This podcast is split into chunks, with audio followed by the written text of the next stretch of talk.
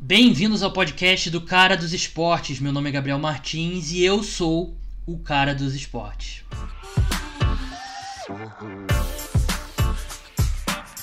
Fala pessoal, Gabriel Martins aqui e eu tô muito animado, muito feliz de lançar esse novo projeto, o Cara dos Esportes. Um projeto um pouco mais diversificado do que eu vinha fazendo no FA hoje. Ainda vai ter muita NFL, a base vai ser NFL, mas vai ser principalmente NFL e NBA e outros tópicos que possam surgir, é, outros esportes e outros assuntos de repente, né? Eu sempre o objetivo aqui é diversificar, falar de algumas coisas mais diferentes, mas você que acompanha meu trabalho pelo meu trabalho com NFL, pode ficar tranquilo que principalmente durante a temporada da NFL vai ser muito futebol americano, mas vai sempre ter NBA também, que é algo que eu também é, já cobri profissionalmente no Globoesporte.com, é algo que eu me interesso bastante, uma área que eu me interesso bastante. E esse projeto são basicamente três partes, né? A principal, a primeira, é o podcast. Vão ser três podcasts por semana. E você já pode assinar o feed lá no, no iTunes, no Apple Podcast, no, no Spotify e no seu aplicativo que você escuta podcast favorito já vai estar lá disponível. E durante essa temporada da NFL vão ser três podcasts, um segunda de domingo para segunda, outro de terça para quarta e outro sexta de manhã. Pode ser que eu dê um ajuste nisso depois que acabe a temporada da NFL, mas a princípio vai ser mantido. Além dos podcasts, vão ter textos também, né? Porque a minha base é como jornalista escrevendo e eu não vou, eu não vou deixar de escrever minhas colunas, então vão ser três colunas por semana. E vai ter sempre um tópico principal, mas eu devo colocar alguns subtópicos ali. Vai ser um texto um pouquinho maior, não vai ser, um, não vai ser algo superficial. E deve ser terça, quarta e sexta. Por que terça e não segunda? Para ser segunda, quarta e sexta.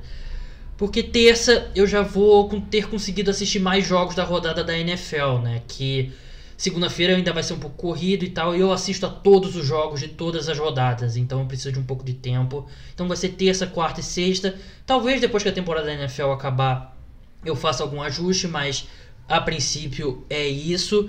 E a terceira parte são vídeos. A gente, eu, eu vou postar. Eu falo a gente, mas é do, da época do FA hoje que eram mais pessoas, então ainda tem que quebrar esse, esse meu hábito, mas eu vou postar vídeos no, no YouTube, no canal no YouTube, que é só buscar lá a cara dos esportes que você já encontra, já pode lá se inscrever.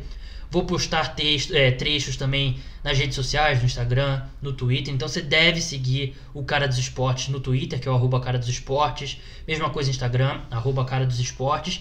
E se você está escutando esse podcast, você já pode ir lá no Twitter, porque está rolando uma promoção. Estou fazendo um sorteio lá para promover esse início de trabalho. Então corre lá no arroba Cara dos Esportes. E. Bem, nesse primeiro podcast eu preparei um episódio bem legal e vou ser bem sincero, né? Essa bomba da NFL que saiu a notícia do Andrew Luck, da aposentadoria dele, mudou os planos. Eu tive que refazer boa parte desse programa.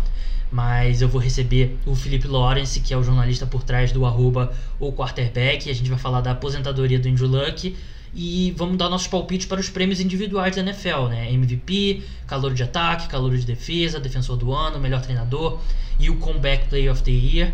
E no final do programa eu vou receber dois grandes amigos meus, o Vitor e o Bruno, e a gente vai falar um pouco de NBA, mais especificamente do Los Angeles Lakers, né, que trouxe o Dwight Howard. A gente vai debater sobre essa contratação mas primeiro eu vou para minha conversa com o Felipe Lawrence, que é o jornalista por trás do arroba o quarterback. Felipe Lawrence aqui com a gente, o jornalista por trás do O Quarterback, jornalista também do jornal Estadão. E aí, Felipe, já se recuperou da maior bomba da última década na NFL? Tô me recuperando, né, Gabriel? Foi realmente uma notícia bem chocante essa aposentadoria do Andrew Luck que mexeu com a NFL, mexeu com bastante gente nesse fim de semana. Né? Realmente foi um negócio espantoso e que eu nunca vi em nenhum esporte na minha vida. É, eu também não acho. Eh, a gente tava conversando antes de entrar no ar. Eu, para mim, desde que eu acompanho a NFL, é a maior bomba na NFL que eu já vi, maior notícia. E acho que todos os esportes também que eu acompanho. Porque já tiveram notícias comparáveis de tamanho, claro. Mas normalmente tem aquela coisa, né? Que tem a notícia de que é uma possibilidade, aí vai, vai, aí acontece. Mas um negócio desse que ninguém suspeitava, ninguém. É, ninguém noticiou que era uma possibilidade, uma coisa desse tamanho, eu nunca vi nada igual e. Mas parece que realmente é algo que ganhou força de uma semana, uns 10 dias pra cá, né? É, porque teve aquela conversa, ele tava com um problema no ombro, né, durante os treinos de off-season, ele foi poupado, e aí nesse período entre o fim dos treinos de off-season e o início do training camp, ele desenvolveu esse problema na panturrilha, que evoluiu para um problema no tornozelo, que a gente não sabe o que é, se é Aquiles, se é, se é o ligamento lá entre os ossos do entre os ossos da canela que é o high ankle sprain, ninguém sabe o que aconteceu. Mas mudou o próprio Peter King, que é um dos maiores repórteres de NFL nos Estados Unidos, ele, ele coloca na coluna dele de hoje que quando ele, quando ele foi visitar o training camp do, do, do Colts no início de agosto, o Andrew Luck estava otimista que ia jogar aqui, que ia jogar essa temporada. E dez dias depois ele se aposenta. Então, alguma coisa aconteceu nessa lesão na perna, alguma coisa mais séria que ele pensou, ele deve ter feito a conta lá na, na cabeça dele, falou, isso não vale a pena, já tô cheio de dor, não, não sei se vou conseguir ficar saudável, então acho que é melhor eu sair de campo. É, foi o que ele falou na coletiva, né, de aposentadoria no sábado, que há quatro anos que a vida dele é sentir dor e fazer fisioterapia. É, se recuperar de uma lesão, a jogar com dor. Então dá para entender perfeitamente o lado dele, né? Porque se viver dessa forma é muito complicado e ele é um cara muito inteligente, é um cara que tem outros interesses não só no futebol americano, então dá para entender o lado dele e mas não deixa de ser surpreendente. É, é realmente é, a gente tá gravando aqui na terça-feira, na segunda-feira e eu ainda tô tendo um pouco de dificuldade para digerir, né? Porque é algo muito grande, mas a gente já teve muita, já viu muitas reações nas redes sociais, já viu o pessoal é, os, os torcedores dos Colts que, que vaiaram o Andrew Luck na saída do campo, o pessoal foi muito criticado. E eu entendo, claro, que eu não faria isso e eu acho que foi uma atitude errada.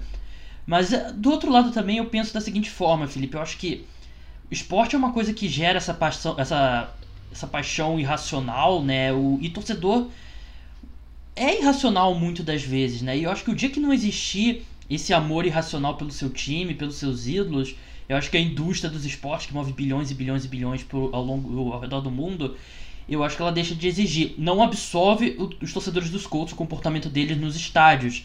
Mas eu também não acho que é aquela coisa, ah, vamos sacrificar, vamos é, matar em praça, em praça pública, pena de morte para quem vaiou o Andrew Luck. Eu também achei que a reação foi um pouco exagerada também de muita gente.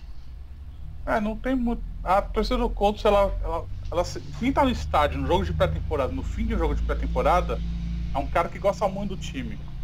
Não é um torcedor casual que vai e fica no jogo de pré-temporada. Então, é, essa notícia do, do Andrew Luck se aposentando depois da última temporada e que o time foi muito bem, e eles esperavam que se a evolução do time continuasse nessa temporada, e isso acaba de uma hora para outra, eu entendo a frustração do torcedor. Eu também não, não eu não eu não condeno o torcedor que vaiou, mas é. E também eu fico imaginando, eu tava vendo, eu tava vendo as imagens, eu... será que eles estavam vaiando ou o Andrew Luck, ou o time, ou o Chicago Bears, então acho que. Acho que, acho que tem vários fatores naquele momento do, do jogo que pode que acho que eu entendo a reação dos torcedores. Bem, seguindo aqui nessa. tentando entender o que aconteceu com o Andrew Luck, e eu vi no Twitter do Warren Sharp, né, que é um analista de futebol americano muito respeitado lá nos Estados Unidos, e eu concordo em partes, porque eu não acho que tenha um culpado nessa aposentadoria do Luck, mas eu acho que os Colts e o Ryan Grigson especificamente, né, o general manager dos Colts até 2016, até o final da temporada 2016, eles têm uma fatia de culpa muito grande porque não conseguiram montar uma estrutura ao redor do Andrew Luck, né? Eles tiveram o Andrew Luck aí no seu contrato de rookie, é maior de 2014 até é, 2012 até 2014 e nunca conseguiram construir um bom time ao redor dele, nunca conseguiram trazer bons coordenadores ofensivos. O Chuck Pagano, eu nem acho que seja o pior dos head coaches, mas ele de qualquer forma nunca conseguiu montar, trazer um assistente de ataque para montar um bom ataque ao redor do, do Andrew Luck e pouco investimento em linha ofensiva. Eu tenho até aqui os números em, quando, enquanto o Ryan Grigson foi o general manager dos Colts, o Andrew Luck foi pressionado em média 16 vezes por jogo, que é a maior marca é, por qualquer quarterback nesse, nesse mesmo período. E de 2012 até 2015, o Ryan Grigson só draftou três jogadores de linha ofensiva antes da sétima rodada. E é um time que botou pouco dinheiro na linha ofensiva e fez um trabalho ruim aí de proteger o Andrew Luck. Então, eu acho exagero dizer que o Ryan Grigson é o culpado pelo Andrew Luck estar se aposentando com 29 anos, mas eu também acredito que ele tem uma parcela sim no nessa nesse castigo, nesse nesse impacto aí que o Andrew Luck recebeu no seu corpo até 2017. Ah, eu só lembrar que o Andrew Luck quase perdeu um rim, né, jogando futebol americano. Verdade. Por conta dos problemas da linha ofensiva do Colts e dos problemas da, da diretoria do Colts na época de montar uma linha ofensiva decente e conseguisse proteger o seu principal jogador. Então, eu acho que o Ryan Grigson tem culpa e, e, e acho que o, se, se o Colts tivesse uma linha ofensiva um pouco melhor, mesmo naqueles anos, mesmo em 2015, 2016, acho que a gente ainda veria o Luck jogando. Apesar que os problemas dele principalmente no ombro, se tornaram crônicos, né? Um negócio que já vinha. Então, é, eu acho que o problema da, da, da, falta de uma linha ofensiva decente, de uma linha ofensiva que realmente protegesse, foi agravar, foi jogar gasolina na fogueira que já era esse problema de lesão que ele já tinha, que ele já veio de muito tempo, né? Um negócio meio crônico. É verdade, acho que foram todos fatores, né? Porque acho que a parte física influenciou muito a parte mental dele, né? Ele, ele mentalmente parece esgotado com todos esses problemas que ele passou. E, mas é, realmente acho que o Ryan Grigson, ex-general manager dos Colts, tem uma parcela grande e, e, e, acho que essa situação ilustra um pouco o que a gente acaba falando todo o draft, né? Porque o Andrew Luck era visto como o prospecto mais seguro na posição de quarterback desde o Peyton Manning e isso foram mais de 10 anos ali de um para o outro. E, e, mostra que nenhum jogador, por mais espetacular que ele seja entrando na NFL, nenhum é seguro, 100% seguro, né? Porque o Andrew Luck, claro, ele é um caso totalmente fora da, um ponto totalmente fora da curva, mas a gente não tinha dúvida que o Andrew Luck ia ser um jogador fantástico, como ele foi boa parte da carreira dele. Ele, 2014, se não me engano, ele foi o segundo colocado no MVP. Em 2018 ele jogou, uh, acho que de, setembro, de outubro para frente ele jogou em nível de MVP. Mas é, é, é, mais um exemplo aí de que não existe nenhum jogador que entra na NFL é um prospecto 100% seguro que vá ser uma super estrela. E esse, esse é um outro, um outro ponto que tem que, vamos, tem que ver o que vai acontecer a partir de agora, porque os times, o Andrew Luck é um, é um cara que ele veio do universitário já com muitos outros interesses além do futebol americano. Ele, tem um, ele veio de Stanford, que é uma das cinco melhores universidades do planeta. Ele tem um diploma de arquitetura, ele é um cara que gosta de ler, é um cara que não, ele, ele sempre demonstrou outros interesses além do futebol americano. E, e se aposentou cedo, assim como outros jogadores que também demonstraram esse interesse de futebol, fora do futebol americano também se aposentaram cedo. Então tem que, tem que ver se isso não vai acontecer dos times meio que retalharem quem faz isso na hora de, selecionar, no combine, etc., tipo, na avaliação. E é algo que a gente tipo... sempre critica quando os times, a gente sai aquela notícia ali que ah, o time tá meio preocupado, por exemplo, com o Josh Rosen. Que o Josh Rosen tem outros interesses e tal, e a gente, como mídia, a gente sempre critica o time que age dessa forma, mas tá um exemplo aí de um cara que ele tinha outros interesses e viu que ficar apanhando e ficar levando impacto no corpo dele não fazia sentido. Sim, exatamente. E, e para os times, quando a gente, a gente critica essa, essa posição dos times, mas para os times faz sentido esse cara faz faz porque é um investimento que o time faz. Se você pega um, uma posição premium, que nem um quarterback, ou um wide receiver, ou um pass rusher, que você, o cara não tem, ele, ele, ele, ele se ele perceber que ele vai vai tá apanhando muito, que se não tá, se não tá rendendo, se tá com medo de ter concussões, o cara vai embora na primeira na primeira hora, os times eles ficam com o pé atrás nesse jogador. Então, é uma questão que eu acho que agora, no próximo draft, eu acho que a gente vai ver muita conversa sobre isso com os prospects, porque todo mundo vai pegar o exemplo do Luck, que é o cara que, que tem, tinha esses outros interesses fora do futebol americano e acabou se aposentando porque achou que o futebol americano não valia mais a pena. Então acho que isso é um negócio para ficar de olho, porque acho que vai ter repercussão. É, e eu não. Assim, o que eu vou falar agora não é uma crítica ao Andrew Luck, mas ele não só é um cara que tem interesses fora do futebol americano, mas é um cara também que ele já ele é de uma família rica.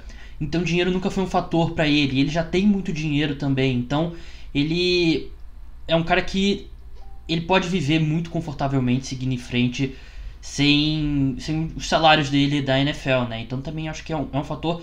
Não acho que seja um fator negativo, não estou criticando ele por ter nascido, ter sido, por ter nascido uma família rica, mas eu acho que isso é um fator também. E o pai dele era jogador de futebol americano, né? Então ele vem de uma infância confortável, mas acho que é outro fator também. Acho que esse, essa parte dos interesses da pessoa fora do futebol americano e o quão apaixonada ela é pelo futebol americano, eu acho que você tem toda a razão. Vai ser um tópico muito explorado no próximo draft. E falando em próximo draft, a gente tem que. A grande dúvida agora é o, o que os Colts vão fazer seguindo em frente. Eu, se eu fosse o general manager dos Colts, eu teria um plano, mas eu não vou falar aqui, que eu vou deixar para minha coluna, que eu vou escrever sobre isso. Mas conhecendo o Chris Ballard, que é o general manager do Indianapolis Colts, que é um cara mais ligado a analytics, é um cara que ele não é o de, de fazer movimentos muito muito ousados. Eu acho que ele 2019 ele não vai atrás de um novo quarterback. Eu acho que eu, eles vão seguir em frente com o Jacob Brissett. E eu não ficaria surpreso do, dos Colts irem pro tank em 2019. Eu não sei se esse time. Claro que os jogadores e a comissão técnica eles sempre vão tentar vencer jogos. Mas eu não acho que a diretoria dos Colts vai fazer um grande esforço para ser competitivo em 2019. Eu acho que o time do Colts é um time ruim, mesmo sem o Andrew Luck. Eu acho que assim, a questão do Andrew Luck é que ele é um quarterback muito acima da média, que ele ganhava jogos sozinho. E eu acho que o Jacob Brissett ele não vai conseguir fazer isso com o Colts. E acho que o acho que o time ele tem essa essa ele confia bastante no, no Jacob Brissett porque é, é um cara que tá. que ele, tava, ele ficou numa situação muito ruim em 2017, né? Quando ele foi titular praticamente a temporada inteira, depois quando o Andrew Luck teve aquela lesão no ombro, fez a operação e tudo mais. E estava numa situação ruim, mas agora ele teve dois anos com uma como como como é, aprendendo com Frank Wright, né? Esse ano ele como o Andrew Luck ele não participou do training camp, ele estava treinando como como QB1, né? Ou seja, ele estava treinando como titular a pré-temporada inteira, ele vai começar a temporada como titular e já tinha treinado como titular. E acho que o Frank Reich ele tá numa posição que ele já viu isso acontecer quando ele era coordenador ofensivo do Eagles, né? Quando o Carson Wentz caiu, o Nick uhum. desapareceu e ganhou o Super Bowl. Então acho que é um, é um técnico que já, já ele já tá, ele já sabe o que fazer nessas nessas situações anômalas, né? Tipo, quando o seu quarterback 1 ele cai, aí tem que vir um reserva. Acho que acho que essa essa essa essa essa experiência do, do, do, Frank Reich com o Eagles e essa experiência do, do próprio Jacob Brissett no Colts nesses últimos dois anos, eu acho que o time vai ser competitivo. Acho que vai, vai ficar brigando por wildcard. Acho que não vai ter uma queda de vitórias esperadas, né, o que é normal. Mas acho que vai ser um time competitivo. Não acho que é um time que vai, vai escolhendo top 10 do draft, por exemplo. É, da forma como o time está atualmente, é um time bem montado, é um time que tem muito dinheiro ainda disponível, mas é um, tem um elenco bem qualificado. Eu não. Eu também acredito que é um time que eu não ficaria, não cairia da minha cadeira se os Colts chegassem, conseguissem uma vaga de wild card ou até mesmo vencessem a AFC Sul. Mas eu eu acho que não vai ser um time que vai, quer dizer, a organização como um todo não vai entrar nessa temporada é disposta a, por exemplo, antes da janela de trocas, tentar trazer alguém que vai ajudar o time, que vai melhorar o desempenho da equipe, eu acho que é um time que vai esperar um pouco e acho que tem que ver como vai ser o primeiro mês do time, né? Tipo, se se o, se é o verdade, time, se o time começar 3-1 ou 4-0, acho que acho que o time vai perceber, porra, acho que tem uma chance da gente conseguir alguma coisa com o Jacob Brissett como QB1. Se o time começar 2-2, 1-3, aí eu acho que entra nessa mais questão de começar a meio que pensar ano que vem. Mas acho que vai depender muito desse mês de setembro do Colts, como que vai ser esse primeiro impacto sem ter o Andrew Luck no time. É, e de uma FC bem fraca, né? A UFC bem bem abaixo da NFC em termos de talento. Eu, eu só não confio que o Jacob Brissett, por 16 jogos, ele vá conseguir ser é, algo mais do que um titular abaixo da média e alguém que vai precisar ser carregado pelo time ao invés de ajudar o seu time. Então, mas enfim, é é uma questão que a gente realmente, como você falou, acho que o primeiro mês vai ser bem importante nesse novo Colts e é um time que tudo bem, como você falou, o Jacob Brissett tá treinando com o time titular aí o training camp inteiro, mas o time esperava ter o Andrew Luck, né? Então muda o planejamento e muda com 10 dias para a temporada regular começar, né? Mas vai ser bem fascinante ver os Colts é, nesse ano. E a última coisa, antes da gente mudar para os nossos palpites para os prêmios individuais, eu queria saber o que você acha, Felipe, o quão permanente é essa aposentadoria do Andrew Luck. Se você vê, você botaria sua mão no fogo que o Andrew Luck jogou o seu último jogo é, da NFL? Eu acho que sim, viu? Eu acho que ele é um cara. Acho que é uma situação bem, bem, é, bem atípica, né? Porque acho que como, como ele bem mesmo disse na aposentador no, na coletiva, ele disse que ele está cansado, que ele precisa se recuperar e que ele está pensando em viajar pelo mundo com a esposa dele, né? Então acho que é um cara que não, não ele não precisa do futebol americano. Então acho que acho que a gente viu ele pela última vez. Acho que ele tem uma carreira muito boa na TV se ele quiser. Ele é um cara que analisa muito bem os jogos.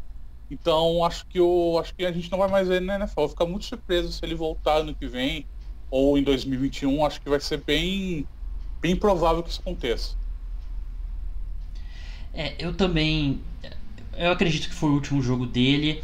Mas eu só vou dizer o seguinte, não é pra ficar em cima do muro não, mas eu, eu não apostaria minha vida que o Andrew Luck não, não joga mais na NFL, porque chega 2020, ele tá recuperado das lesões, tá se sentindo bem, eu acho que pode pintar uma vontade de voltar, mas eu também, se eu tivesse que apostar aqui, eu diria que ele não, não a minha vida, mas se eu tivesse que botar dinheiro, eu colocaria que o Andrew Luck nunca mais joga na NFL. É mais uma situação bem atípica.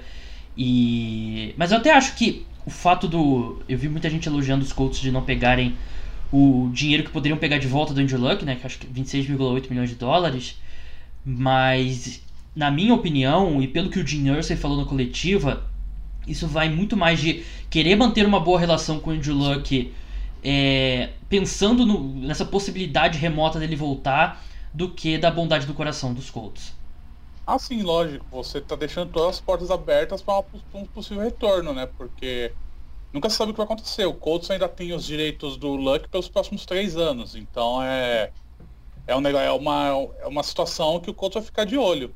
Ele não vai fazer que nem o Detroit Lions fez com o Calvin Johnson, que pegou o dinheiro do Cine Bônus, né? Tipo, pegou o dinheiro das luvas que tinham dado para ele na assinatura do contrato e quando ele se aposentou, falou, não, vai ter que pagar de volta aqui, tipo, pra, pra bater aqui no nosso salary cap. Então acho que a questão é de deixar a porta aberta e no. E tal vai que acontece, vai que o Andrew Luck ele sente muita saudade do futebol americano e volta no que vem. Então não. É inteligente do Colts fazer isso, né? Tipo, de não queimar. De não queimar a relação e de. Vamos, vamos torcer para vamos ver o que vai acontecer. Acho que legalmente os Lions tinham aquele direito, né? Mas é, prejudicou muito a relação dele, tanto que o Calvin Johnson, desde que se aposentou, não retornou lá ao Ford Field. E acho que no final, acho que o dinheiro que poupa, acho que não vale a pena você é, criar um problema com um cara que. O Andrew Luck é um ídolo dos Colts, né? O, por mais que ele acaba não, ter, não sendo o que a gente esperava que ele fosse é, ao longo de uma carreira longa, mas ele foi um grande jogador e não vale a pena. Mesmo que eu acho que eu acho que não seja por bondade no coração, mas eu acho que também tem esse ponto. Acho que não vale a pena criar uma indisposição com o seu ídolo. Não, e também ajuda, e também ajuda o fato do Colts ter um bastante espaço no salary cap, né? Ele consegue, consegue amortizar esse impacto do, das luvas que vão cair todo esse ano, né? Então é um, isso é um fator também que influenciou na escolha do Colts não ir atrás desse dinheiro. É verdade, mas enfim, Andrew Luck se aposenta, eu ainda não acredito, eu acabei de falar uns 20 minutos sobre isso, mas eu não sei se eu acredito ainda, porque é bem surreal. Mas vamos seguir em frente, vamos fazer o nosso. É, como a gente combinou, antes de tudo isso acontecer, a gente combinou de essa participação do Felipe ser os nossos palpites para os prêmios individuais da NFL, né? A gente vai falar de MVP, Defensive Player of the Year, calor de ataque, calor de defesa, Comeback Player of the Year, melhor treinador. Mas o que, que, você acha, Felipe? Vamos começar pelo MVP ou vamos deixar pro final? Deixa por último, né? Segurar a audiência. Isso aí. Então vamos começar pelo prêmio de melhor treinador. Melhor treinador da temporada, que é um prêmio, acho que mais até que os outros prêmios, é sub, muito subjetivo. Até porque o treinador não entra em campo, ele não conquista jarda, ele não faz passe para touchdown. Então é um prêmio que tem muito a ver com a narrativa. E eu quero saber o seu palpite primeiro, Felipe. Então, o prêmio de técnico do ano é bem subjetivo, né, como você bem disse, porque a Associated Press, que faz o prêmio, né, a agência de notícias dos Estados Unidos, chama jornalista fazer, e a gente não vê nomes consagrados, né, como Bill Belichick, como Sean Payton, que são alguns dos técnicos, melhores técnicos da NFL, consistentemente durante várias temporadas consecutivas. E eles normalmente prezam por dar esse prêmio a técnicos que estão começando a se, a se encontrar na NFL. E nos últimos dois anos, a gente viu técnicos primeiranistas sendo escolhidos como técnicos do ano, né? O, o Sean McVay em 2017 e ano passado o Matt Nagy, técnico do Chicago Bears. Então, eu acho que a surpresa vai continuar mais ou menos nessa, nessa, nessa toada, né? De pegar técnicos primeiranistas e tudo mais. Então a minha aposta é o Matt LeFleur, técnico do Green Bay Packers, porque acho que o Packers é um time que pode dar uma virada muito grande nessa temporada com um técnico novo, porque você tem um, talvez o melhor quarterback da NFL atualmente, então é, eu acho que é um técnico que vai mostrar trabalho logo de início. Então, é, essa seria minha aposta hoje para técnico do ano. É, é um, é um bom palpite, sem dúvida. Eu, eu também eu acho que os Packers terão uma boa temporada e o Aaron Rodgers vai ter um bom ano. É, eu, ele tem é que é muito na narrativa esse prêmio, né? E ele vem de um ano, os Packers vêm de um ano muito decepcionante com o com Mike McCarthy, o Aaron Rodgers claramente de saco cheio do, do Mike McCarthy, então tem tudo para dar um, um choque de realidade, né? O Matt LaFleur trazendo algumas coisas do, do dos elementos do ataque dos Rams que foram bem sucedidos. Com o Jared Goff você coloca o Aaron Rodgers que eu eu acredito que ele vai ser um cara ainda melhor para esse esquema tático, porque o Aaron Rodgers, a gente sabe, é um quarterback móvel, um quarterback que vai bem em jogada de play action, então acho que é, o LaFleur tem tudo para para realmente ter um bom, um bom desempenho no seu primeiro ano e aquela coisa, né? A narrativa eu acho que vai ser bem forte. O meu palpite também é tem um pouco a ver com o que eu acho que dá para construir uma narrativa, porque eu vou começar falando, é, meu palpite é o Doug Peterson, é o head coach do Philadelphia Eagles, porque é uma coisa que eu percebi conversando com, com um amigo meu que torce para os Eagles, torcedor fanático do Philadelphia Eagles. Ele. Eu perguntei para ele quem que era o melhor head coach, na opinião dele, da NFL, que não se chama Bill Belichick. E ele falou sem pestanejar o Doug Peterson. E, claro, tem um pouco de clubismo, mas ele, ele não compreende como as pessoas podem, podem achar o Sean McVay melhor do que o Doug Peterson, o que eu particularmente concordo. Mas eu acho que o Doug Peterson ele tem ele é um pouco super, é, subestimado na NFL. Ele é um pouco subestimado.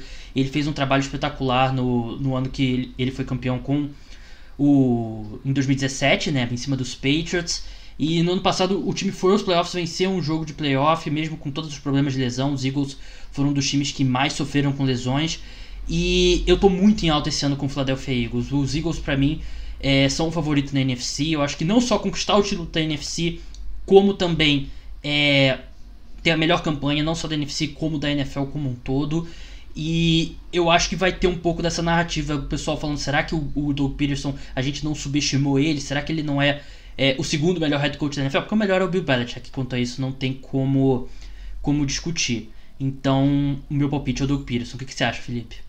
Eu acho que é um bom palpite, né? Em 2017, quando, quando o Philadelphia Eagles ganhou o Super Bowl e ele na votação, na votação de, de técnico do ano, ele chegou a receber um voto, né? No, se não me engano, foi um, dois votos, foi um negócio meio mínimo e as pessoas até reclamaram porque é, acharam que ele foi subestimado porque levou o time até o Super Bowl e tudo mais. E foi um ou dois votos, não tenho certeza agora porque eu não tenho a votação. Mas eu lembro que ele foi votado, não lembro. Foi, é. foi um ou dois votos, um negócio que acho que o Mike Zimmer foi o segundo colocado, um negócio assim. É. E é, é um técnico subestimado, mas, e, mas é um cara que também já está começando a ficar meio. É, é, já está já tá meio que se solidificando ainda na NFL como técnico. E, mas é como você disse, essa questão de narrativa. Se o Eagles realmente passar o carro em cima de todo mundo, for realmente o grande favorito da NFC, acho que ele é grande candidato sim a ser técnico do ano, porque já tem alguns anos que estava tendo na trave nesse prêmio, né? Então pode ser que agora a City Press, os, os eleitores da City Press possam é, premiar ele, né, com esse prêmio de técnico do ano. Então, quando eu estava fazendo meus palpites, estava trabalhando, pesquisando aqui, é, foi um, um dilema que eu me encontrei que é o que eu acho que vai acontecer ou o que eu acho que deve acontecer, porque quem eu acho que vai ser o, de repente o melhor treinador da temporada, não é necessariamente quem eu acho que vai ganhar o prêmio, porque por essa questão da, da narrativa. E eu acho que quanto com o Doug Peterson tem uma, percep uma percepção que eu acho que é justa, que ele é uma parte de uma grande infraestrutura no Philadelphia Eagles. O Philadelphia Eagles é uma das franquias com melhor administração na NFL atualmente. Tem o no Howie Roseman, na minha opinião, o melhor general manager da NFL. É um time que tem um elenco muito profundo, então tem essa questão de muita gente achar que ele faz parte da, da infraestrutura. O que eu acredito, que eu acho que ele realmente. ele Claro que não tira o mérito dele como treinador, mas eu acho que ele tem uma ajuda bem grande. Mas eu acho que mesmo assim, é, eu consigo ver esse, esse cenário que eu expliquei se, é, se tornando realidade. Acho que se você olha, por exemplo, o seu palpite, o Matt LaFleur, ele. Os Packers que de uns anos para cá eles não têm a mesma infraestrutura, né? Então se você muda um time que não foi aos playoffs na última temporada e de repente nessa temporada ganha divisão, quem sabe consegue um bye, acho que é esse salto de um ano para o outro que faz os times ganharem, faz os treinadores ganharem de melhor treinador. A gente lembra o Matt Nagy ano passado com os Bears, né, e os Rams com e sem Sean McVay, né, em 2016 para 2017. Então acho que esse salto aí, acho que é a questão. E agora eu tô pensando, não sei se os Eagles têm, vão dar esse salto tão grande, né, é algo que pode é, evitar esse o Doug Peterson vença o prêmio, mas eu tô bem confiando, bem, com bastante confiança quanto a isso. Vamos passar. Então, é só, só, só, complementando, é mais ou menos o, o, que acontece com o Sean Payton, com o Bill Belichick, né? São técnicos que vem essa questão de excelência ano após ano, então você não. Para os eleitores da Press, isso não, não, não tem um baque tão grande como um técnico que consegue virar um time de uma temporada para outra, né? Então, e acho que, como que eu falei, acho que o Doug Peterson já está chegando nesse nível que você espera que ele faça um bom trabalho ano após ano. Então acho que isso pesa contra ele na hora da, da votação. É, só para só título de comparação, né, para ilustrar isso, o Bill Belichick ele tá já. É, é o treinador que está mais tempo no cargo, né, desde, do, desde o ano 2000. E ele venceu o prêmio de melhor treinador do ano três vezes: 2003, 2007 e 2010. Ou seja, ele não ganha já é, há oito temporadas, nove temporadas e ele foi o melhor treinador nesse período, né? Mas é aquela questão, pessoal. É, isso a gente vai voltar a discutir esse tópico é, um pouco mais para frente, mas eu acho que muitas vezes o, o colégio eleitoral fica um pouco entediado de dar o prêmio sempre para a mesma pessoa. Então acho que é isso que isso pega um pouco também com um cara como o Bill Belichick. Vamos passar agora para Comeback Player of the Year. Comeback Player of the Year também é um prêmio bem subjetivo, né? Basicamente o melhor retorno cara que normalmente é dado alguém que se machuca, né? Mas a gente lembra não muito tempo atrás, eu não lembro exatamente o ano, mas o Felipe Rivers venceu.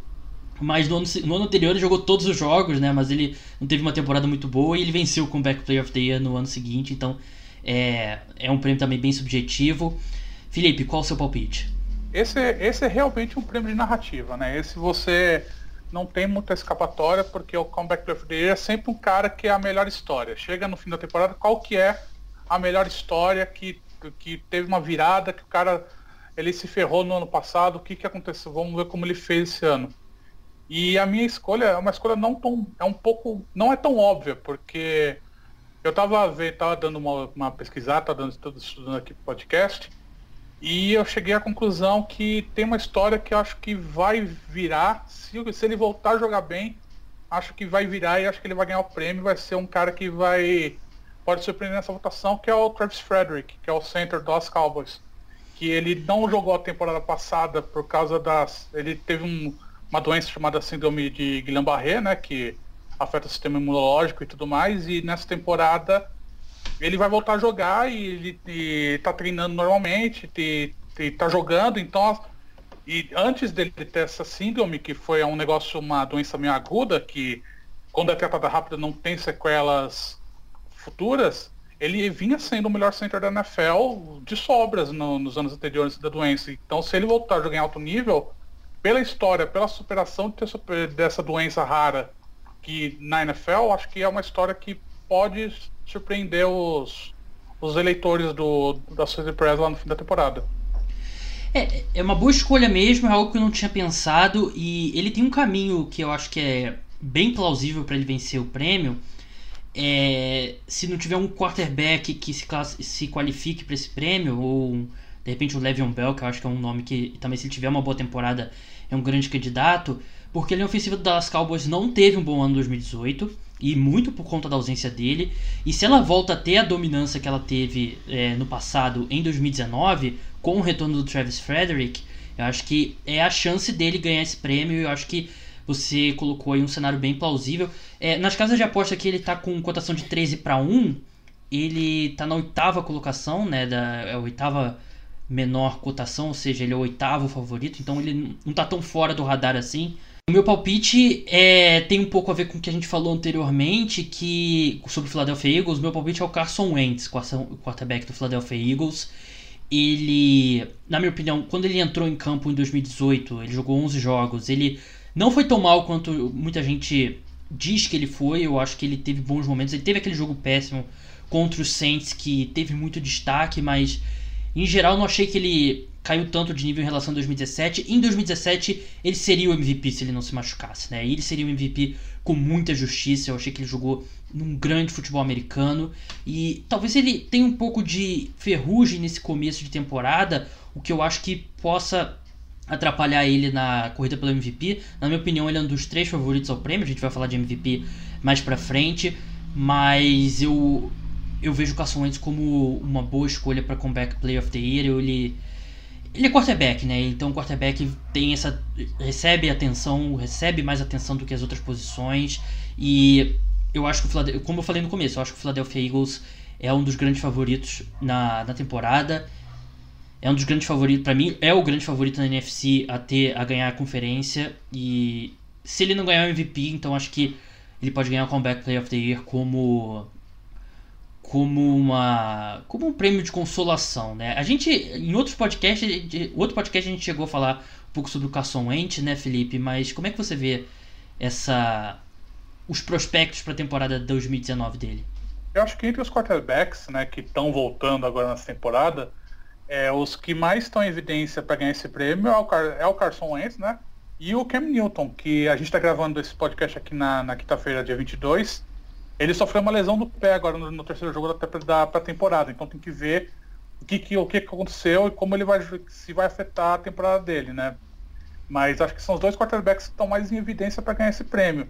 E como você disse, quarterback é a posição que mais aparece né, no, no jogo futebol americano. Então, se o Carson Wentz jogar bem nessa projeção que está fazendo, com o Doug Pearson ganhando o prêmio técnico do ano, o Eagles sendo favorito, a ir para os playoffs a ganhar a conferência, acho que o Carson Wentz é uma grande aposta e também não duvidaria não. A grande questão do Carson Wentz é realmente essa, ele se manter saudável, né? Tipo, ver como, como que ele vai se. se ele vai conseguir ficar saudável, se ele realmente vai conseguir mover esse time, vai conseguir tomar esse time, porque essa é a grande questão do Eagles. Ele ficar saudável e dessa vez não tem Nick Foles para ajudar o Eagles, né? Então tem que. Dessa, esse ano depende muito dele dele ficar saudável. Então acho que tem que ver como tá essa situação. É, realmente, acho que o principal ponto que pode sabotar a temporada do Philadelphia Eagles é a saúde do Carson Wentz, né? Porque no resto do elenco, o um elenco muito profundo e é um elenco que está pronto para para resistir a lesões e a única lesão que não dá para resistir é a do seu quarterback. É, vamos passar agora para os rookies, né? Vamos começar pelo rookie defensivo, melhor rookie de defesa. E Felipe, qual que é o seu palpite? Então, esse foi um draft que foi meio complicado, né? Tipo de, de, de, de foi um draft que não foi tão talentoso assim. E então acho que abre muitas possibilidades para o prêmio de inovar, tanto ofensivo quanto defensivo, porque você não tem grandes favoritos, na minha visão. Você não tem um jogador que você. Não é que nem ano passado que você via, por exemplo, o ofensivo, você fala, pô, vai ganhar o Baker Mayfield ou vai ganhar o Saquon Barkley, que acabou ganhando o segundo, né? Uhum. É a mesma coisa com o defensivo, você tem, um, você tem uma disputa muito aberta. E a minha aposta para esse, para o defensivo, é um jogador que está me impressionando bastante agora na pré-temporada, é o Chase Vinovich, defensive end hum. do New England Patriots, que é um jogador que está jogando muito bem, se tornou titular muito rápido e eu acho que é um jogador defensivo que na, na função que vai desempenhar no, no Patriots é um, cara, é um cara que vai aparecer bastante. Acho que para mim é o favorito para ganhar o prêmio de, de novato defensivo do ano. É, foi contra os Lions agora que ele teve um jogo monstruoso, não foi? Foi contra foi, os Lions, né? foi. né? Ele realmente um. Ele impressiona muito. E para esse prêmio exatamente de novato defensivo aqui pro palpite, eu não cheguei. Eu, eu defini bem rápido quem seria meu palpite. E eu tava pensando em apostar nele, porque a cotação dele tá aqui 34 para 1, então é uma boa escolha de, de valor. Mas ele realmente. Eu não sei se ele vai ficar em campo snap suficiente para para ter um impacto tão grande a ponto de vencer o novato defensivo. Eu acho que a questão do. Como ele, tá, ele, se, ele se posicionou como titular muito rápido, acho que ele está aprendendo o ritmo da NFL no, numa coisa que é muito absurda, acho que ele está ele tá, ele tá bem posicionado para esse prêmio, sim. Acho que não é um cara que. Não é, não, acho que é uma, não é uma aposta tão óbvia assim, mas acho que é um cara que pode aparecer bastante num time que fica muito em evidência que é o Patriots. E acho que isso ajuda na hora de, da votação.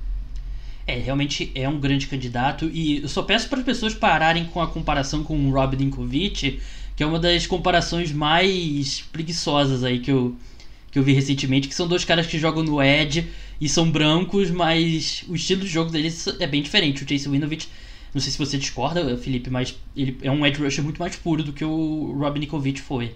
Ele é muito mais puro e tem uma técnica muito mais apurada do que o Rob Nikovic, né? O Rob é. Nikovic é um cara que ele, ele era um defensive end que vencia a forceps, né? Ele tinha muita vontade, ele tinha muita garra.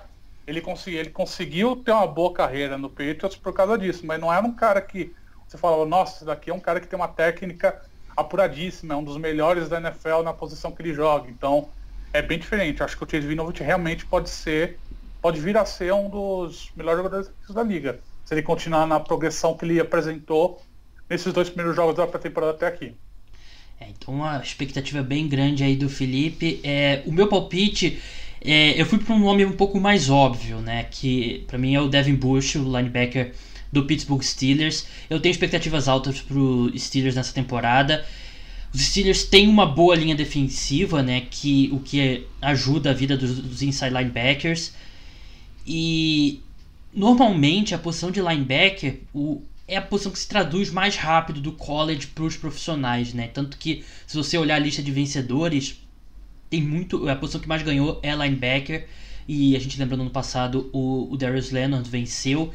E ele tem feito uma ótima pré-temporada e ele tem uma velocidade que lembra o Ryan Shazier. E acho que se tornou um pouco de um clichê, né? Falando, falar da ausência do, do, do Ryan Shazier no Pittsburgh Steelers. Mas é verdade, ele fazia muita falta. Você não consegue substituir um cara desse nível muito rápido. E acho que o Devin Bush pode ser esse cara, né? Talvez ele, no começo, principalmente, talvez ele seja um pouco empurrado no jogo terrestre, porque ele não é um cara muito grande, mas ele é muito veloz. A tendência é ele ser um bom linebacker cobrindo contra o passe bem rápido. E é um cara que tem ótimos instintos e é muito veloz. Então eu acho que ele tem tudo para ter um número alto de tackles e isso ajuda no Defensive Rook of the Year. Então meu palpite é o Devin Bush. É engraçado porque eu quase votei nele. Eu tava, eu tava estudando porque Devin Bush era, era assim, o meu linebacker preferido desse draft. E é um cara que cai, quando caiu no Steelers, eu falei, putz, esse cara caiu como uma luva no Steelers, porque ele vai jogar direto como titular na semana 1 e vai jogar muito bem, porque é um é, os Steelers pagaram caro por ele, né? Sim. E é um esquema, mas é um esquema defensivo que realmente funciona muito bem para o que o Devin Bush apresenta, né, como jogador. Então acho que é uma aposta bem sensata. E nós dois apostamos em jogadores de Michigan, né? Então vamos ver o que, que vai acontecer. É, e o Universidade de Michigan, né, sempre produzindo bons jogadores para NFL. Vou ser bem sincero, eu não sabia que o Devin Bush era de Michigan. College football definitivamente não é a minha força. Mas eu pensei em fingir que não, é realmente Michigan, né, e tal, rivalidade com o Ohio State, mas eu sou sempre sincero que eu não acompanho tanto é, futebol americano universitário. Vamos passar para o prêmio de novato do ano. É, até agora, de ataque, até agora a gente discordou em todos, né? Mas esse especificamente, é, eu sei que a gente vai discordar, porque a gente já teve uma conversa no, no podcast FA hoje, quando você participou da última vez. Eu sei que você tá um pouco embaixo com esse time, mas eu quero ouvir o seu palpite antes de falar o meu. Aposta óbvia é o Kyler Murray. E eu, eu não, eu, eu acho que o Kyler Murray vai ter problemas para se adaptar na NFL. Retomando o que a gente falou lá no podcast do FA hoje. Então acho que o Kyler Murray, eu acho que eu não vejo o Kyler Murray como um, eu acho que ele é o favorito para ganhar esse prêmio, mas assim, acho que ele vai ter dificuldades para se, se adaptar na NFL quanto a isso. E como a gente teve um draft que você não teve grandes nomes ofensivos sendo escolhidos, estando no primeiro round, fica bem aberta a disputa. A minha, a minha aposta, e aí vai ser dos Eagles, vai ser o Miles Sanders, o running back do, que foi escolhido no terceiro round, se não me engano, pelo Eagles de Penn State, que é um jogador que vai ser running back titular do Eagles, e acho que eu também aposto muito no Eagles para essa temporada, é um cara que vai ficar muito em evidência, um cara que e running back que vai, vai ficar, vai ter muitos snaps, vai tocar muito na bola. Então acho que o Miles Sanders é, é uma, uma boa aposta num draft onde você não tem grandes nomes ofensivos. Acho que ele pode beliscar esse prêmio se fizer uma boa temporada. É, ele, ele realmente está nesse grupo.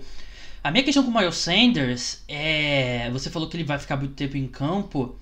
Mas será que ele vai ter mesmo tanto tempo em campo assim? Ele vai ser um cara de três descidas para ganhar esse prêmio, porque acho que se ele for parte desse backfield com o Jordan Howard e com o, o Darren Sproles entrando em situação de passe, porque o Darren Sproles ele vai ter um papel nesse. A gente sempre acha que não, mas ele sempre tem um papel nesse ataque. E eu não sei se ele vai ter toques na bola suficiente.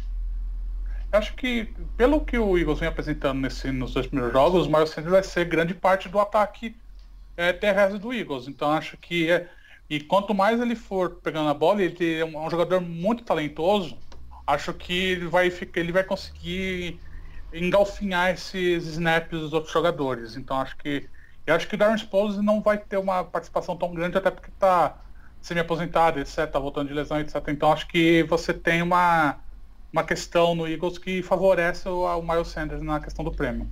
É, ele caiu numa, numa melhor, na melhor situação possível para um running back, né? Uma linha ofensiva muito boa um ataque aéreo que tem tudo para ser potente e um head coach que é criativo e, e, sabe usar o ataque terrestre, né? Porque a gente sabe, né? O jogo terrestre, o principal do jogo terrestre é quando usá-lo, em que situações usá-lo. Então acho que o Miles Sanders vai ser colocado numa e... em, boas, em boas situações. E eu acho que até pela questão física do Carson Wentz, que é um cara que é suscetível a lesões, o, acho que o Doug Pearson nessa temporada vai querer usar cada vez mais o jogo corrido para tentar tirar um pouco a pressão do Carson Wentz. Então acho que nisso o Miles Sanders vai crescer na temporada. É, acho que se tudo der certo pro Philadelphia Eagles na temporada, o nada de outro mundo acontecer, o a gente tá virando podcast do Philadelphia Eagles aqui, né? É, então, mas é, infelizmente. É, mas, também. É, mas acho que o, o, objetivo do Philadelphia Eagles é chegar nos playoffs e chegar nos playoffs com o Carson Wentz saudável, né? Então são duas tarefas grandes. É, eu vou na escolha óbvia, Felipe. Para mim é o Kyler Murray. Eu discordo de você. A gente já discordou sobre isso antes. Vamos discordar novamente. Para mim é o Kyler Murray que vai ser o prêmio, vai vencer o prêmio de calor ofensivo do ano. Claro que o desempenho no primeiro jogo foi bom, no segundo jogo da pré-temporada não foi tão bom, mas o Arizona Cardinals não tá mostrando nada, não tá mostrando nada que vai fazer durante a temporada regular e acho que é muito similar ao que aconteceu em 2012 com o RG3, né? Que ele teve uma, uma pré-temporada mais ou menos, eles, os Redskins claramente escolheram, é, esconderam o esquema tático para a temporada regular e a temporada regular foi fantástica. E eu acho que esse esquema, eu não sei se vai funcionar a longo prazo esse, esse esquema tático do Arizona Cardinals, mas eu acho que logo de cara vai ser difícil para os times é, se prepararem. Eu acho que não, sei, não vai ser a mesma coisa, mas eu acho que vai ter um, um fator Chip Kelly, como quando ele assumiu o primeiro ano com o Philadelphia Eagles. E o Kyler Murray é um cara que já domina esse esquema. Eu sei que não tem muito talento ao redor dele, tirando o David Johnson, acho que não tem. É, tem poucos jogadores aí que são titulares com certeza acima da média. Mas eu acho que o Kyler Murray, ele, o esquema tático vai ser suficiente para produzir números. E, como você disse, um ano que não tem grandes estrelas ofensivas entrando na NFL, acho que vai ser um ano realmente não de não tão alta assim, como foi, por exemplo, o ano que o Dak Prescott e o, e o Ezekiel Elliott disputaram o prêmio até o final. Ano passado com Baker Mayfield e Saquon Barkley, eu não acho que vai ter essa concorrência. Para mim o Kyler Murray ele vai vencer o prêmio e acho que um fator também que é importante, quarterback que corre bem com a bola é algo que se traduz bem do college para NFL logo de cara. Não é tão sustentável assim, mas eu acho que dá essa dimensão a ele e para mim eu acho que, bem, acho que o Murray é o grande favorito. Você tem, a gente já falou sobre isso, mas para repetir para quem não escutou, é, você tem bastante reservas quanto ao Kyler Murray, a adaptação dele na, na NFL, né, Felipe? Eu tenho, mas eu vou fazer uma ressalva antes também, que eu estou escolhendo o Kyler Murray em todos os meus fantasies, então, porque como QB2, porque eu acho que é um cara que se estourar, vai estourar muito forte. Mas eu acho que é um, é um ataque que vai ser difícil você traduzir o que o Cliff Kingsbury quer fazer na NFL com os jogadores que ele tem hoje no Arizona Cardinals. Eu acho que o Cardinals é um time muito pesado para o que o, Cliff Kingsbury está tentando propor como jogo ofensivo. Acho que é um negócio mais a longo prazo de termos de remodelação ofensiva. Então acho que isso vai afetar bastante o desenvolvimento do Kyler Murray nesse primeiro ano. E até você, a gente pode até falar agora na pré-temporada que ele teve problema até para nessa questão de snap, né? Que ele não, ele não foi, ele, ele não vocaliza o snap dele, ele faz, ele faz com palmas, né? Que é um negócio que na NCAA é mais comum, na NFL é bem comum, porque o comum é você ter o quarterback vocalizando com o hut, etc., para você fazer o snap. Então acho que essa mudança de cultura que o Kingsbury está tentando fazer lá no Cardinals vai afetar um pouco o Murray nessa primeira temporada. Então por isso que eu acho que ele vai ter esse problema para nesse começo para até engatar com os jogadores que tem então acho que nessa questão pode afetar bastante ele nessa na votação. Mas eu tô apostando nele em todos os meus fantasies, porque vai que. E se ele estourar vai ser um negócio bem impressionante. É, no Fantasy aí, ele, ele tá subindo no. O ADP dele tá subindo bastante, né? Mas acho que se você conseguir ele na. Nas rodadas de dígito duplo, né? Desce pra frente, acho que é uma ótima escolha, mas eu, eu mantenho, acho que o Kyler Murray ele vai ter um, um ótimo ano aí. Acho que não vai se traduzir em número de vitórias, acho que 5, 6 vitórias para a Arizona Cardinals então, é, é, é, o objetivo. Então, tem, esse, tem essa questão também, que como é um time que está em remodelação e não tem muito talento, para ele receber o prêmio de novato ano, ele vai ter que fazer uma temporada muito acima do normal. Porque não é um time que tem talento à volta dele, ou seja, vai ser o talento individual dele que vai ter que resolver, que vai ter que se mostrar para isso se concretizar numa votação na hora da, de dar o prêmio de novato de uma volta ofensiva para ele. Então acho que isso é meio complicado para o Kyler Murray nesse, nesse início dele na NFL. Bem, vamos passar agora para o penúltimo prêmio, que é um dos mais importantes, um dos mais legais, que é o prêmio de Defensive Player of the Year, né? melhor defensor do ano. Um prêmio que foi vencido nas últimas duas temporadas pelo Aaron Donald, né? defensive lineman do Los Angeles Rams. Nunca na história da NFL um jogador venceu esse prêmio três vezes. É, dessa vez a gente vê essa, esse hat-trick? Eu acho que sim. A minha aposta é no Aaron Donald, porque acho que você não tem um jogador defensivo tão bom quanto ele na NFL atualmente. Acho que ele só não leva esse prêmio se ele sofrer uma lesão. É mais ou menos o que aconteceu com o J.J. Watt, que ele também estava tava engatado para ganhar o terceiro, se machucou e não conseguiu.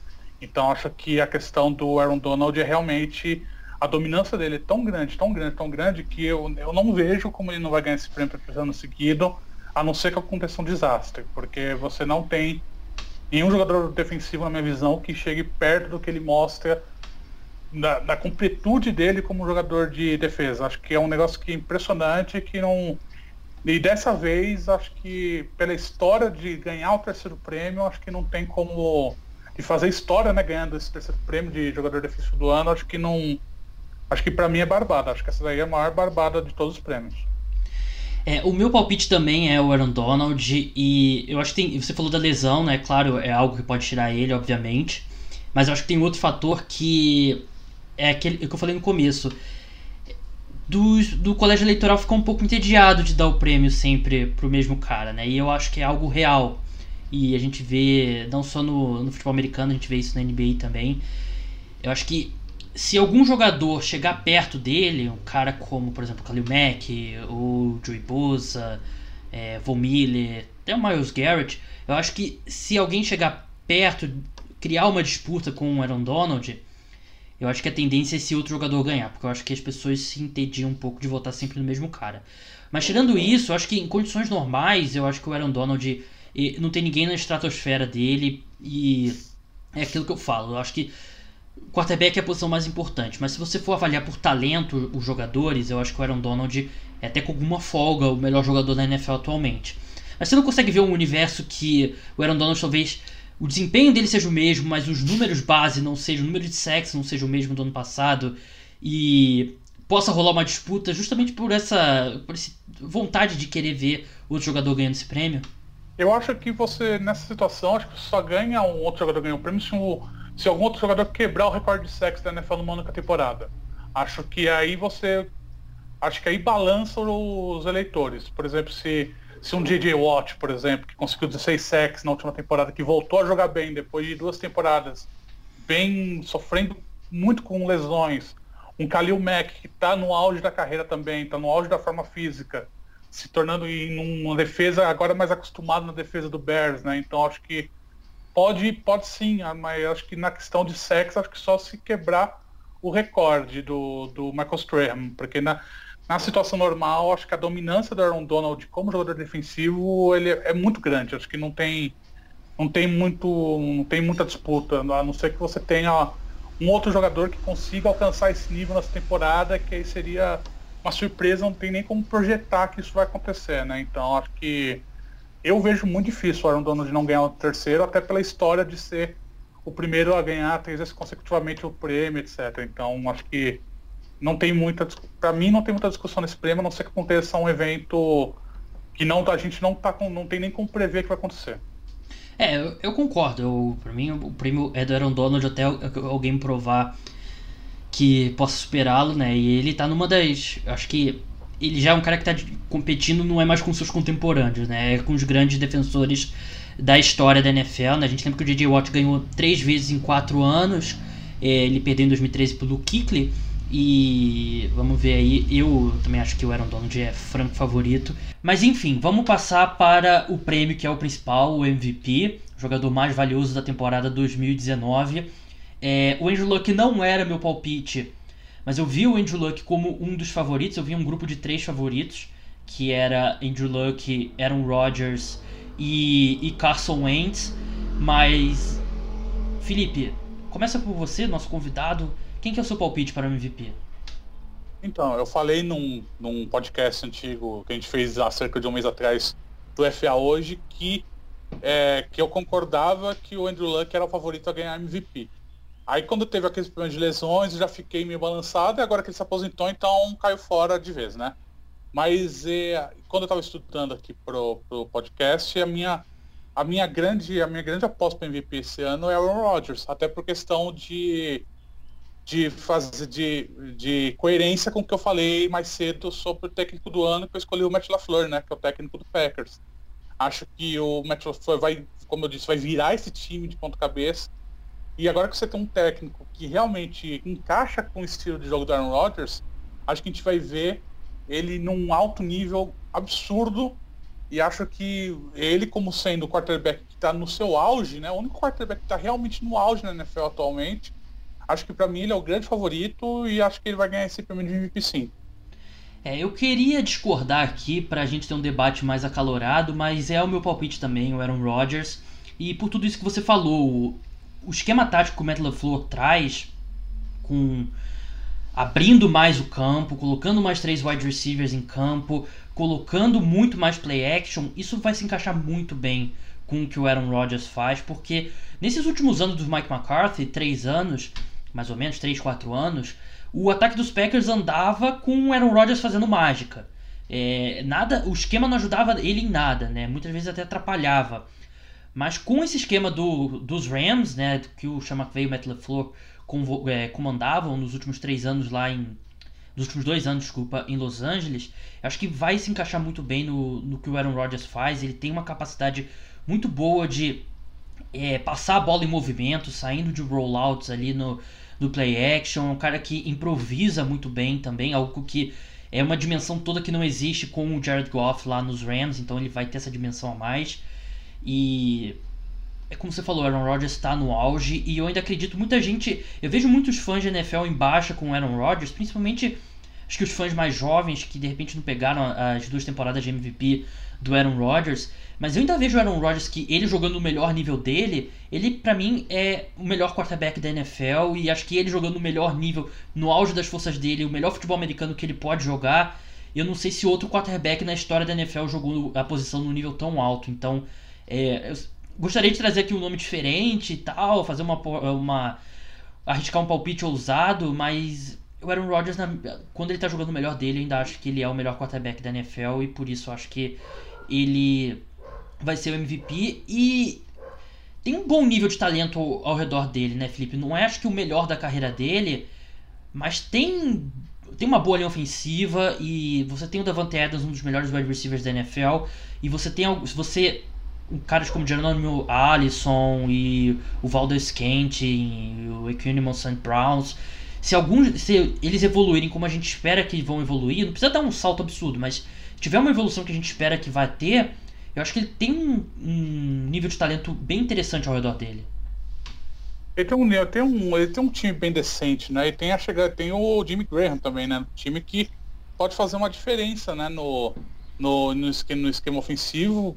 Um, é um, um Tyrande que é basicamente um recebedor, né? Então acho que é um, é um. Ele tem força lá no time, não, não um time que não tem nenhum jogador. E o Aaron Rodgers é um daqueles quarterbacks que ele faz o talento em volta dele melhorar.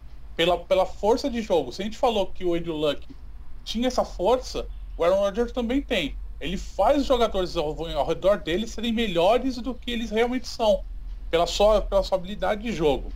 Então acho que isso vai fazer uma diferença muito grande. Esse esquema ofensivo mais aberto do, do que o Matt LaFleur vai instalar no ataque do Packers vai favorecer muito o Aaron Rodgers. Acho que mantendo-se saudável, para mim é o grande favorito a MVP. Acho que não tem nenhum perto dele.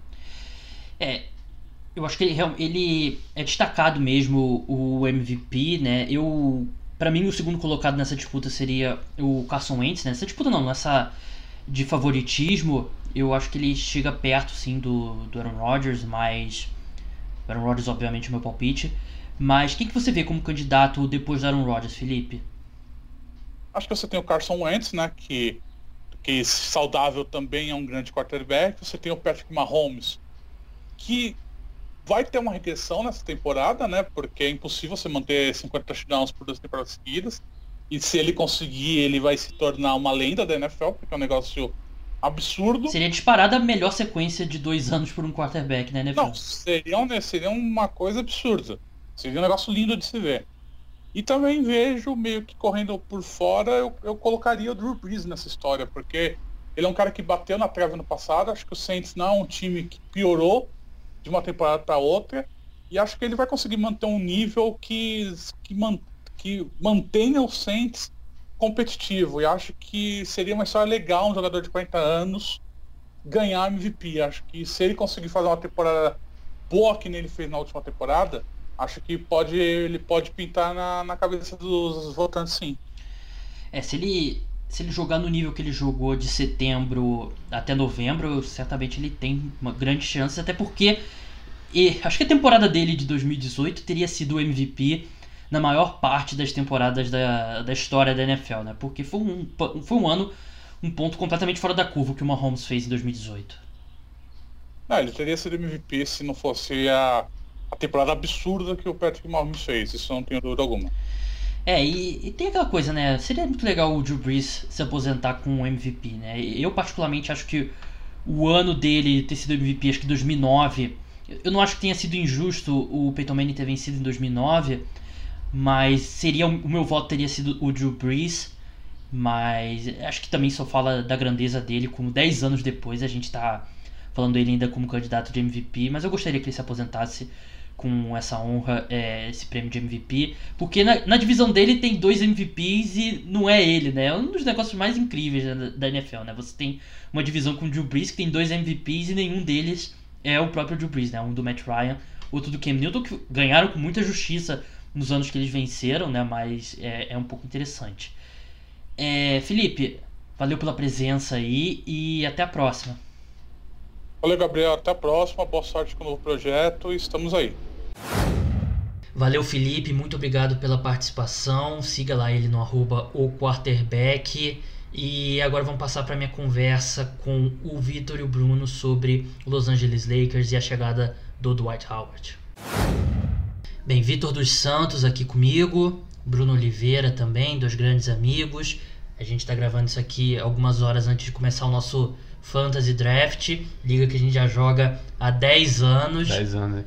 Inacreditável. Para vocês terem noção de quanto tempo essa liga começou com alguns colegas nossos do time de futebol americano que a gente jogava. Eu já não jogo há muito tempo esse futebol americano, mas a liga continua e hoje a gente vai ter o draft com a décima edição. É, Bruno já disse que vai draftar o Andrew Luck, que é o primeiro escolha. É a liga começou geral. antes do, do Andrew Luck entrar na NFL. Verdade. E é agora verdade o décimo ano. Eu lembro que com ele gente, se aposentando. Eu lembro que a gente teve o primeiro ano da liga, aí do segundo ano foi aquele draft que a gente fez um churrasco. E naquele draft eu selecionei o Brett Favre. Bom draft. Muito tempo atrás. Então, pra vocês terem uma noção de o quão antiga é essa liga. Mas o Vitor e o Bruno estão aqui hoje para falar de NBA comigo. É, na última, no final da última semana teve uma notícia que não é surpresa, porque já vinha sendo especulado há algum tempo, mas o Dwight Howard acertou com o Los Angeles Lakers.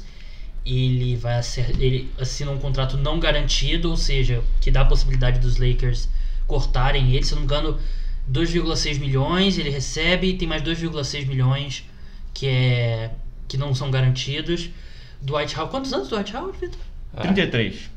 33 anos. 33 anos. De 33 anos. Ele, ele entrou na, Ele foi um dos últimos jogadores Sim. a entrar direto do, do high school, né? Então. Parece ele que é, tem mais, né? Ele é mais jovem. Ele tá muito tempo na NBA, Tá mas ele é mais jovem. Só que ele passou por sete times, se eu não me engano, desde que ele deixou os Lakers. E desde que ele chegou nos Lakers, ele, ele só jogou bem mesmo no Orlando Magic. Ele teve alguns bons momentos no Houston Rockets, mas muitos problemas. É um cara que é péssimo de vestiário, que é um cara que eu não sei, eu não diria que ele é mau caráter, mas parece que os outros jogadores da NBA não gostam dele. É, talvez uma personalidade um pouco difícil. E eu não gostei da contratação. Eu, pra ser bem sincero, não gostei e tem dois motivos. Primeiro, eu acho que eles testaram o Mo Spades, o Joaquim Noah e o Dwight Howard. E desses três eu teria escolhido o Joaquim Noah, porque ele teve momentos que ele não. Claro, a gente lembra do Joaquim Noah nos Knicks, né? O Bruno dos Knicks, torcedor dos Knicks, ele sabe. Não são boas lembranças, né? Não são boas lembranças, mas ele teve alguns momentos assim que ele parecia útil com, com o Memphis Grizzlies. E o Dwight Howard é aquela coisa, eu não confio muito num cara que foi uma super estrela para ser colocado num papel de.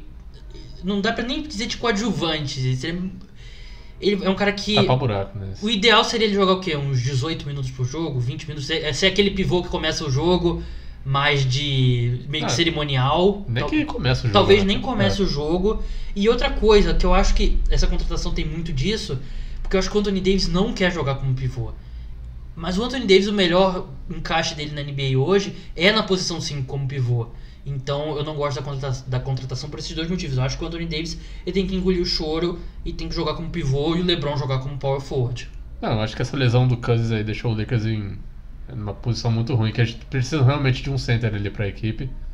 Só que me espanta o Lakers contratar novamente o Dwight Howard, né? Porque assim, somente o Dwight Howard, só, só a situação dele, ele tá há tanto tempo aí desde que ele saiu do Lakers eh, decepcionando da liga, um cara Verdade. que já foi uma super estrela, já entrou em conversa de MVP da liga. É, tem muita gente que acha que aquele melhor ano dele, acho que foi 2009, que ele poderia ter sido eleito o o MVP. É, ele bateu o LeBron na, na Conferência Leste. É verdade. levando o Magic à final.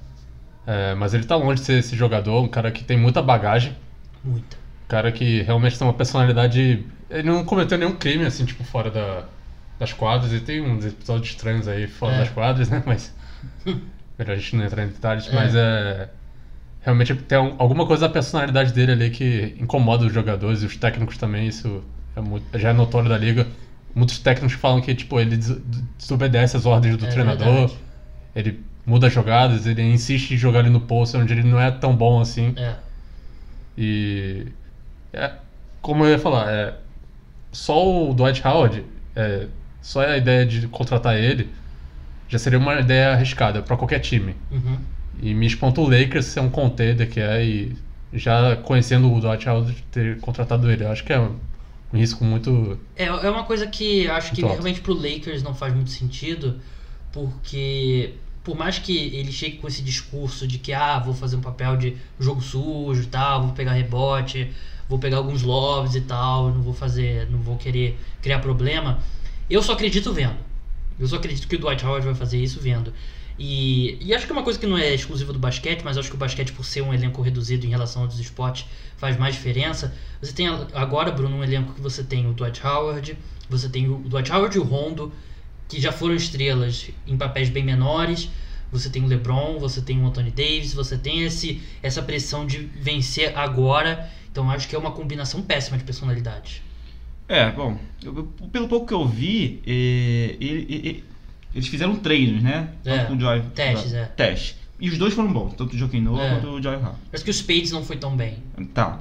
E falaram que ele estava muito bem fisicamente. Que ele É. perdeu quilo, É. e que isso teria sido um fator decisivo. Sei. A minha pergunta é: vocês acham, pela- pelas suas considerações, que é, é pior, então, é, essa contratação pra, para os Lakers do que não contratar ninguém? Ou então o Joaquim Noah? É que tá. é, o, o, Lakers precisa de um corpo ali pra jogar É. como center. Porque ele só tem o Javier Magui agora. É, de, só que pra eu acho jogar. que o Howard foi a pior escolha possível. É. Por tudo que envolve ele. É, eu sinceramente eu preferia ter ido olhar na D-League algum pivô e puxar algum, alguém que se o Javier Magui... Porque eu acho que, uma coisa que, vou voltar, eu acho que você tem que botar o Anthony Davis jogando como pivô o máximo de minutos possível. Então você ter o Dwight Howard, eu acho que você tira alguns minutos do Anthony Davis como pivô. Eu concordo. O que eu acho que vai acontecer é ele muito parecido com o que acontecia com o Celtics, né, que o Horford começava o jogo com muitos jogos começava Baines e Horford por, por algum tempo. E o Horford a maior parte dos minutos jogava como pivô. Só que tendo o Dwight Howard e o Javier Magui, eu acho que isso minimiza mais. Eu gostaria, eu acho que o melhor formato do Lakers é com, como eu falei, Anthony Davis na 5, LeBron na 4. Então, eu, concordo contigo. Acho que o Anthony Davis tinha que, jogar assim. Mas vocês acham que isso é uma decisão exclusivamente dele ou que tem alguma coisa, de repente, da comissão técnica, do, Eu acho do que é. Lakers? Eu acho que É ele que não quer. Eu acho que a comissão técnica sabe que ele não quer, e por mais que tenha a garantia que ele vá renovar o contrato, que eles não fariam essa troca que ele não vai renovar o contrato, mas eles não. Até assinar o contrato, eles não podem é, se indispor com o Anthony Davis. É, eu penso um pouquinho diferente. Acho- o Davis já falou isso É. no passado, que ele não gosta de jogar na, na posição de pivô. Mas ao mesmo tempo o Lakers também não pode deixar ele como o único big man no, no Sim, time. claro. que assim, atualmente a gente tem o McGee também, É. mas também não é um cara muito confiável, então a gente precisa de um outro pivô no, no elenco. Acho que o medo maior que você tá falando é servir de muleta pro Davis e de não, vou jogar na 4 que a gente tem do White House agora. É. Como Rim Protector. Acho É. que é E eu acho que você começar um jogo também com você ter minutos, muitos minutos com Dwight Howard, Magui ou Magui, é, Anthony Davis, LeBron, você, você tira minutos do Kuzma também, né? Que eu acho que o Kuzma não se encaixa tão bem nesse. Por mais que eu acho, eu acho o Kuzma superestimado, eu acho que ele tem que jogar minutos, né? E não, por exemplo, com com Dwight Howard, você vai botar o Kuzma na posição 2? Não tem como. Então, eu acho que diminui os minutos dele mesmo, mas não sei, eu não acho que derruba muito a minha expectativa sobre o Lakers pra temporada, mas até porque eu acho que existe uma grande chance do Dwight Howard não terminar o ano no elenco do Lakers, Tem isso também. mas eu não gosto da contratação. Pra encerrar, Vitor, você fosse o Lakers, você teria feito o quê? É, não escolhido não ter contratado o Howard. Talvez um Noah ali, mas também não sei como que a personalidade do Noah ia bater com o LeBron, com Rondo, então. Bruno, Mas o Howard realmente Te dou não duas- estaria na minha lista. eu te dou duas opções, Bruno. A primeira opção é a gente tá falando do, do renascimento do Dwight Howard após essa temporada. Dwight Howard campeão, primeiro título. Ou na próxima temporada o Dwight Howard não joga na NBA. Qual que você acha mais provável? Com certeza ele não joga mais na NBA. Eu acho que ele não vai terminar no Lakers essa temporada. Eu também acho bem provável. Vitor, valeu aí. Valeu. Valeu, Bruno. Valeu, abraço. Bem, é isso. Esse foi o primeiro podcast do Cara dos Esportes. Espero que você tenha gostado. Assine o feed para sempre quando você, sempre quando sair um episódio novo, você receber a notificação e já poder é, escutar indo pro trabalho, indo pra faculdade, indo pro colégio, na academia, dando aquela corridinha. Então, é isso, pessoal. Muito obrigado por Muito obrigado por ter dado essa oportunidade. É um podcast novo. Espero que vocês tenham gostado. E o próximo episódio sai na quarta-feira. Quarta-feira, quarta pra quinta, provavelmente. Até lá. Tchau.